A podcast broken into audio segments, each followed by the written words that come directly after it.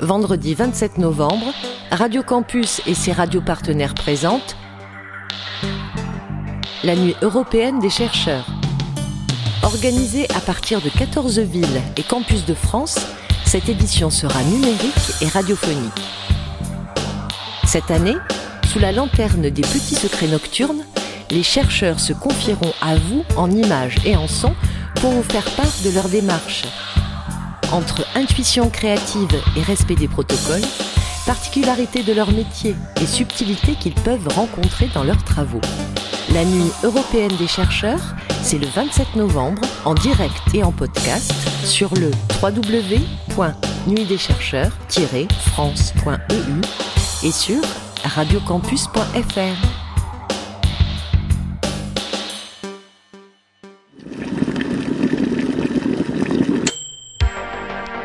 Ta science.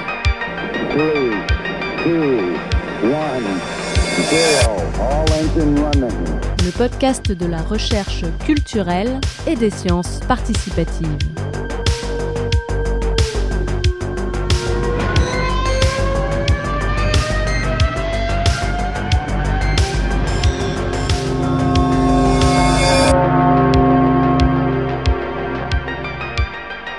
Bonjour à toutes et à tous, vous écoutez Étale ta science, le podcast de la recherche culturelle et des sciences participatives, qui vous invite à créer des données pour que des chercheurs puissent les décortiquer.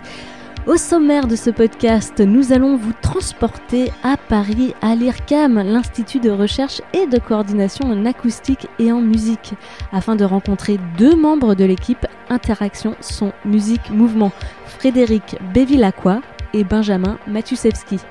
Ils mènent des recherches sur les systèmes interactifs dédiés à la musique et au spectacle vivant. Au cours de l'émission, à un moment impromptu, Elliot Janon proposera un mini-sketch humoristique. Léo Tessier vous proposera de mettre à disposition votre ordinateur pour la recherche médicale. Mais tout de suite, Elodie Hervier rencontre Stéphane qui invite ses élèves musiciens à sortir des sentiers battus en utilisant la bibliographie collaborative BiblioJazz. Bienvenue dans Étal ta science.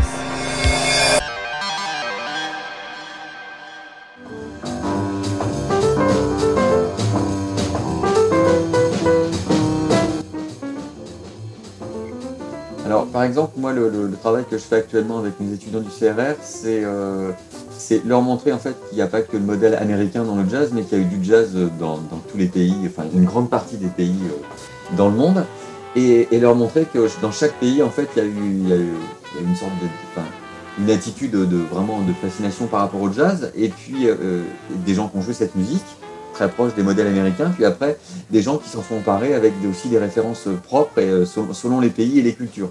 Donc ce que, ce que j'essaye de leur montrer, c'est qu'on travaille là, par exemple, euh, en ce moment sur le jazz dans les pays de l'Est, c'est comment, euh, comment ça s'est passé. Alors il y a plusieurs euh, dimensions, il y a dimension politique en plus des dimensions personnelles, hein.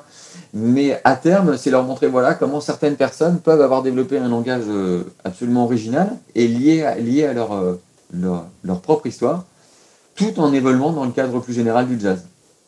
Donc c'est pour leur donner des modèles un petit peu différents du modèle, enfin des grands musiciens qu'on admire tous, hein, qui, sont généralement des musiciens américains. Donc pour leur montrer que eux, dans leur propre travail de recherche, comment à terme ils pourraient avoir un petit peu euh, un lien entre leur propre histoire, leur parcours, une culture qui, qui est peut-être la leur, et puis euh, voilà produire quelque chose qui soit dans le champ du jazz, mais avec une avec une démarche personnelle et souvent une démarche euh, voilà ancrée dans un territoire.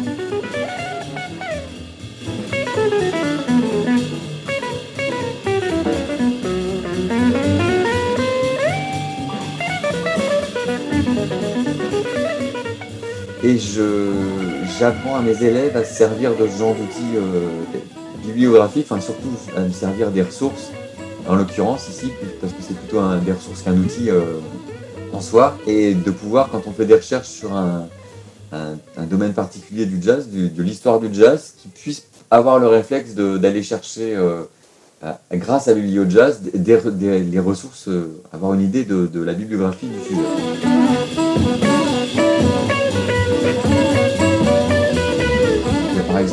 Le jazz et, les sciences physiques. Voilà, ça, ça, paraît des domaines qu'on qu'on mettrait pas en. Il y en a un sur le jazz et la mort aussi. Donc c'est pas forcément des choses qu'on aurait comme ça euh, directement euh, associées dans un ouvrage. Et donc c'est super intéressant de découvrir. euh, alors il faut dire aussi que les entrées sont bien faites parce qu'on peut découvrir par lieu, par histoire, par musicien. Enfin la- l'architecture du site permet justement ce genre de découverte.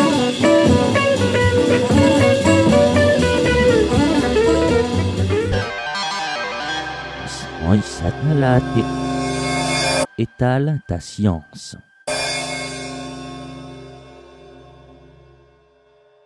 Étale ta science vous invite à découvrir dans ce quatrième épisode les sciences participatives en lien avec la musique. Nous nous sommes rendus à l'IRCAM à Paris, l'Institut de recherche en acoustique et en musique. Et dans ce podcast, nous avons deux interlocuteurs. Frédéric Bévilacqua, bonjour. Bonjour. Vous êtes directeur de recherche à l'IRCAM et responsable de l'équipe Interaction Son, Musique, Mouvement.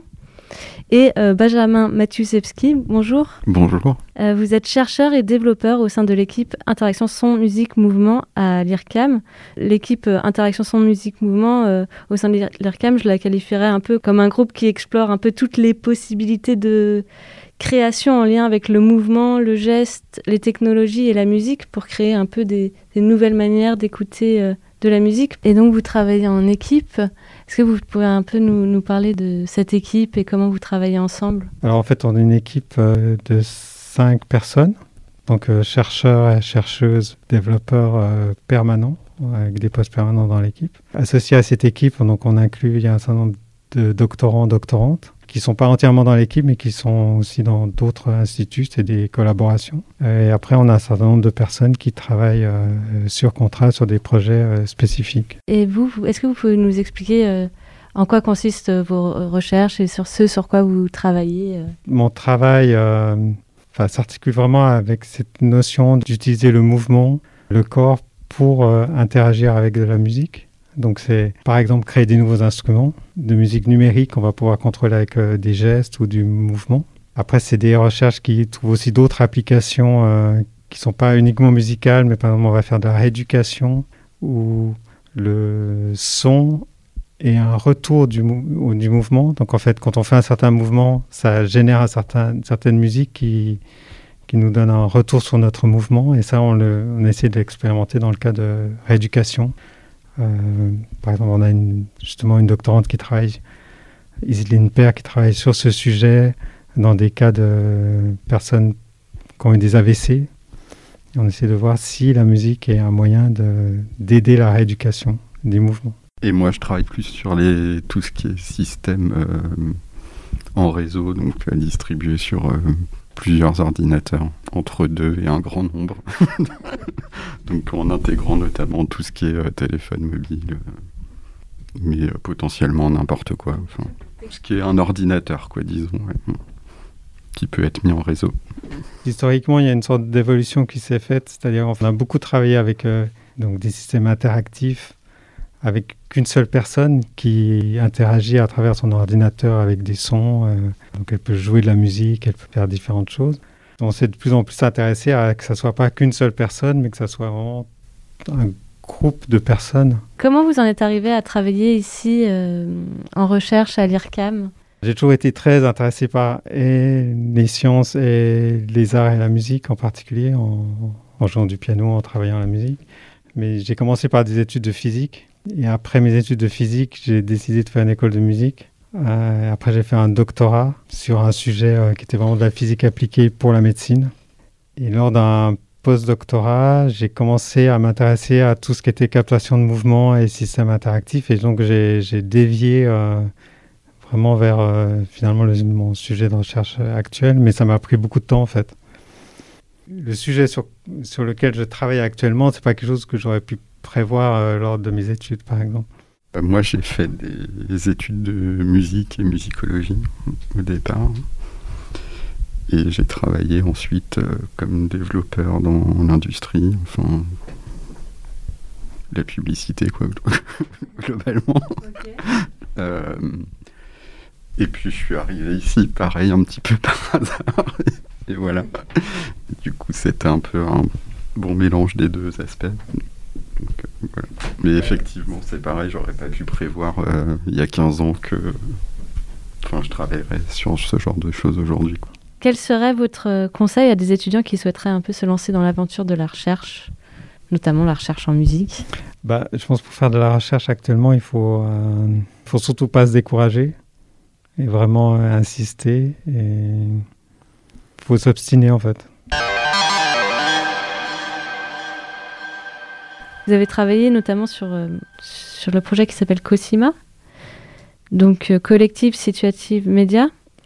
Euh, Est-ce que vous pouvez un peu nous raconter l'histoire du projet? Cosima, c'était un projet collaboratif avec l'IRCAM et d'autres euh, euh, d'autres instituts comme la Société Orbe ou l'ENSAD et, d'autres. Dans un projet précédent, on avait développé des petites interfaces avec des capteurs de mouvement pour pouvoir jouer de la musique euh, avec des mouvements.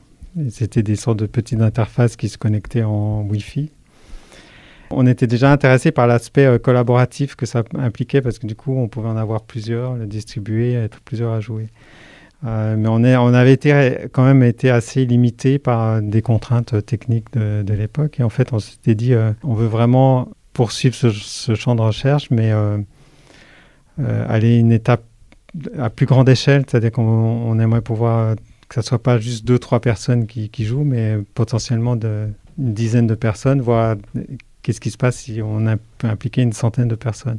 Donc en fait, on s'est posé la question, qu'est-ce que ça peut impliquer pour euh, soit écouter de la musique de manière collective, soit jouer de la musique de manière collective, soit interagir dans un concert collectivement avec, euh, avec nos, nos smartphones. Pour jouer collectivement, ça, ça peut vite devenir la cacophonie. Euh, comment est-ce qu'on joue collectivement pour que ce soit à peu près harmonieux? En fait, on a la possibilité de régler beaucoup de choses, puisqu'en fait, on- tous les téléphones sont, sont en réseau et on peut faire des choix sur euh, qu'est-ce qu'on va jouer, à quel moment, enfin qui va jouer quoi. Ça veut c'est-à-dire qu'on peut tous connectés, mais ça ne veut pas dire qu'on joue tous en même temps.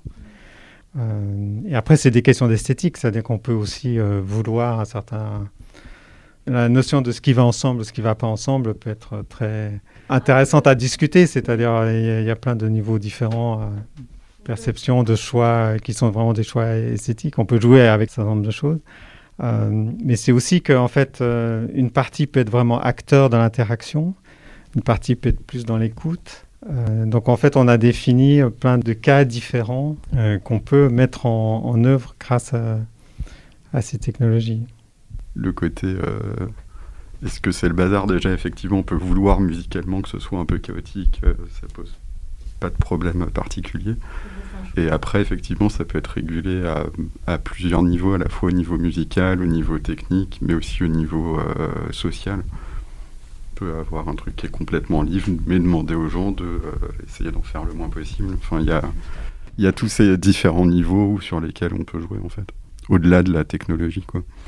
le, le projet, du coup, j'ai vu que c'était était terminé en 2017 et qu'après, ça avait permis de- d'amorcer d'autres projets de recherche. Tout à fait. C'est-à-dire, en fait, du coup, c'est un projet qui avait une durée limitée parce que c'était prévu comme ça.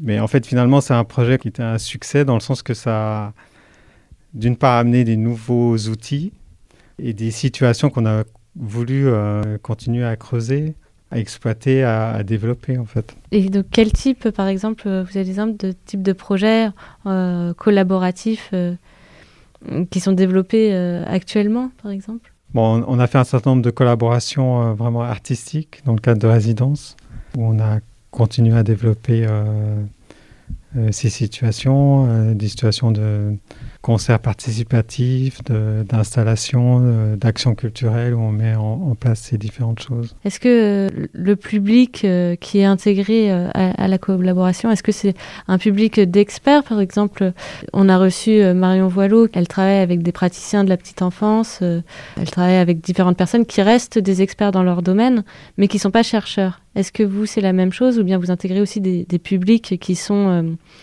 euh, qui peuvent être tout le monde en fait? Il y a des cas très différents.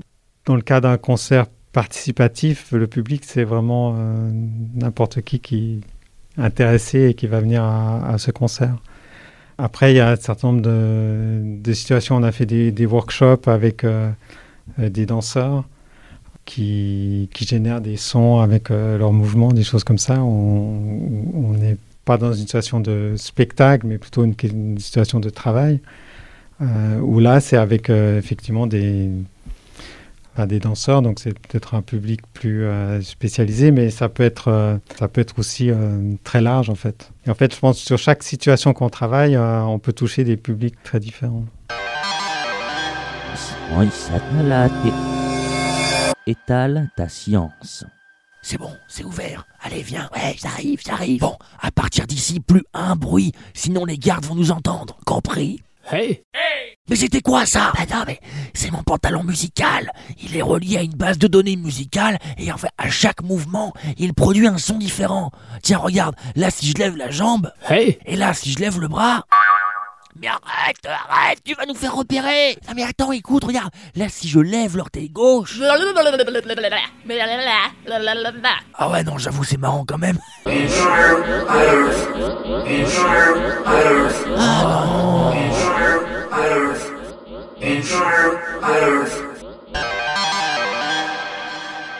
Quelle est la, la plus-value euh, d'une recherche euh, euh, qui, euh, qui met en lien des équipes, qui, qui met en lien des, des personnes qui ne sont pas forcément des, des chercheurs? Finalement, on est dans des cas, je pense, assez particuliers de, de sciences participatives. D'ailleurs, en fait, c'est peut-être pas comme ça que nous, on définit euh, notre approche. Euh, Enfin, c'est des approches que je trouve très intéressantes, mais nous, on arrive vraiment plus par le, le fait de- d'action culturelle où le public participe. C'est l'application qui nous intéresse, c'est-à-dire que les choses qu'on utilise soient utilisées par, par des publics divers, donc leur feedback, euh, leur compréhension et tout ça est, est des choses extrêmement importantes. Euh, il y a cette notion parfois de co-création ou de co-design où ce qu'on met en place, on espère que, que les gens vont pouvoir s'approprier et cré- eux-mêmes créer des applications, eux-mêmes créer des situations dont, ils auront envie. On n'est pas dans une, nous dans une recherche euh, uniquement de labo où tout ce qu'on fait, on, essaie de le confronter de toute façon à un public. J'ai l'impression que ça rentre dans le cadre quand même des sciences participatives, puisque finalement, c'est des produits qui sont euh, en lien avec le un public. Alors qu'on peut aussi imaginer la recherche comme un chercheur tout seul qui va publier dans des euh, revues euh, très euh, spécialisées et qui parle qu'avec des spécialistes. Non, mais je suis complètement d'accord avec ce que vous dites. Tout ce qu'on fait, on, on espère qu'au final, on arrive à une sorte d'appropriation par un public euh, qui peut être assez divers. L'aspect euh, social euh, et du public fait partie de notre euh, problématique de recherche, en fait.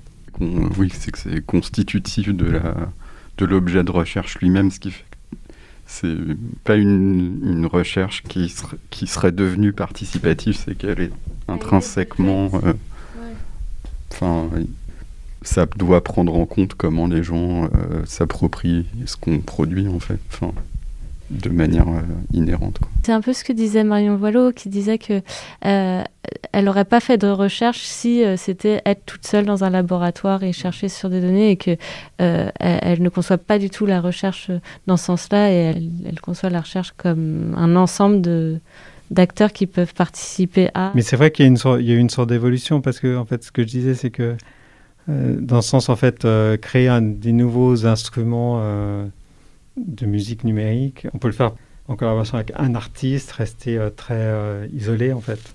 Au, au fil des années, on a vraiment ressenti le besoin que les choses qu'on développe, que ça soit utilisable par un grand nombre de personnes. Il y a un certain nombre d'artistes, mais ça peut être une grande gamme d'artistes avec des esthétiques assez différentes. Du coup, on s'est aussi intéressé à est-ce que ça peut être euh, approprié par des pédagogues? Est-ce que ça peut être euh, inclus dans des institutions qui font de la pédagogie musicale, par exemple? Est-ce que ça amène des choses? Il y a d'autres cas euh, qui ont été no- notamment développés par Benjamin et, et Norbert Schnell où il y a un improvisateur dont le son est repris et rediffusé dans les téléphones du public. Mais là, le, c'est pas une scène frontale en fait. C'était vraiment pensé comme euh, il y a l'artiste au milieu et le public euh, assis tout autour. Ouais, Qu'est-ce que ça apporte aux citoyens de, de participer à, à ce genre de concert? Qu'est-ce qu'ils y gagnent aux sciences participatives? Euh, au niveau concert, c'est assez intéressant, je pense. Enfin, c'est à eux qu'il faudrait demander déjà. Mais euh, juste de se rendre compte qu'un concert, ça peut être autre chose qu'être passif devant quelqu'un qui fait quelque chose. Ne serait-ce que se rendre compte de ça, en fait, c'est assez intéressant, je pense. On peut euh, aussi faire de la musique dans son salon. Enfin, à l'époque, on faisait quand on n'avait pas de tourne-disque, on faisait ça. donc. Non, mais du coup, c'est tout un savoir-faire en fait qui a été perdu. Et euh, enfin, ouais, je pense que c'est intéressant en fait de se rappeler euh, bêtement de ça en fait. C'est une situation sociale où on n'est pas obligé d'être passif. Dans les, les choses qu'on a fait pendant les téléphones, qu'ils n'ont peut-être pas toujours forcément très bien compris, c'est que pour nous, il y a un intérêt de montrer que le smartphone est, est en soi beaucoup plus ouvert au niveau de ce qu'on peut faire avec euh, que ce qu'on pense. Et que euh, n'utilise pas un téléphone juste parce que c'est à la mode ou que ça serait un gadget plus, en fait. Mais c'est plutôt le contraire, c'est-à-dire en fait, euh, en tous les cas qu'on a fait, et par exemple c'est dans le cas de, du travail de Marion Voileau aussi, c'est-à-dire on utilise les téléphones sans écran. C'est-à-dire en fait l'écran, il n'y a rien sur l'écran. On n'interagit pas du tout avec la surface euh, de l'écran et en fait on utilise vraiment euh, les capteurs de mouvement du téléphone dont la plupart des gens n'ont pas vraiment conscience. Ils savent que suivant comment ils orientent, euh, l'orientation de la photo peut bouger, mais ils savent pas en fait. En fait, il y a des capteurs de mouvement qui sont très, qui sont devenus très sensibles et finalement très précis. C'est aussi un haut-parleur et donc on peut créer des situations qui sont finalement très différentes des situations actuelles. Et on essaie justement de voir dans l'interaction, euh, est-ce qu'on peut à plusieurs interagir dans une même euh, ch- chambre ou une même salle euh, avec des téléphones en étant présent? Est-ce qu'on peut être consciemment tous ensemble à faire la même chose? Enfin, comme quand on fait la musique, on est obligé d'être, d'avoir notre attention sur le, sur le collectif. On essaie finalement en fait, de détourner les usages actuels de- des, technologies. C'est aussi un peu amené finalement sur la discussion, euh, qu'est-ce qu'on peut faire d'autre avec un téléphone Donc il y a une sorte de provocation aussi. On, attend aussi un retour des gens et de, voir en fait comment ils ressentent ce, ce genre de choses et, il y une sorte de dialogue. Enfin, c'est ce qu'on aimerait pouvoir euh, euh, générer. J'ai une dernière question. Donc, vous le savez, ce podcast est diffusé à l'occasion de la Nuit européenne des chercheurs. Et on a une, une- question que l'on pose à tous nos interlocuteurs. C'est euh, qu'est-ce que c'est pour vous qu'un ou une euh, chercheur? C'est s'intéresser à un sujet, d'essayer de le comprendre euh, du mieux possible. En fait, il y a quand même une sorte d'attitude de, de questionner, en fait, euh, enfin, déjà le savoir actuel, pour essayer de, le dépasser, d'aller plus loin, de remettre en cause. Il faut aussi se remettre en question de manière euh, constante pas sur la valeur de ce qu'on fait et de, ce qu'on veut, faire.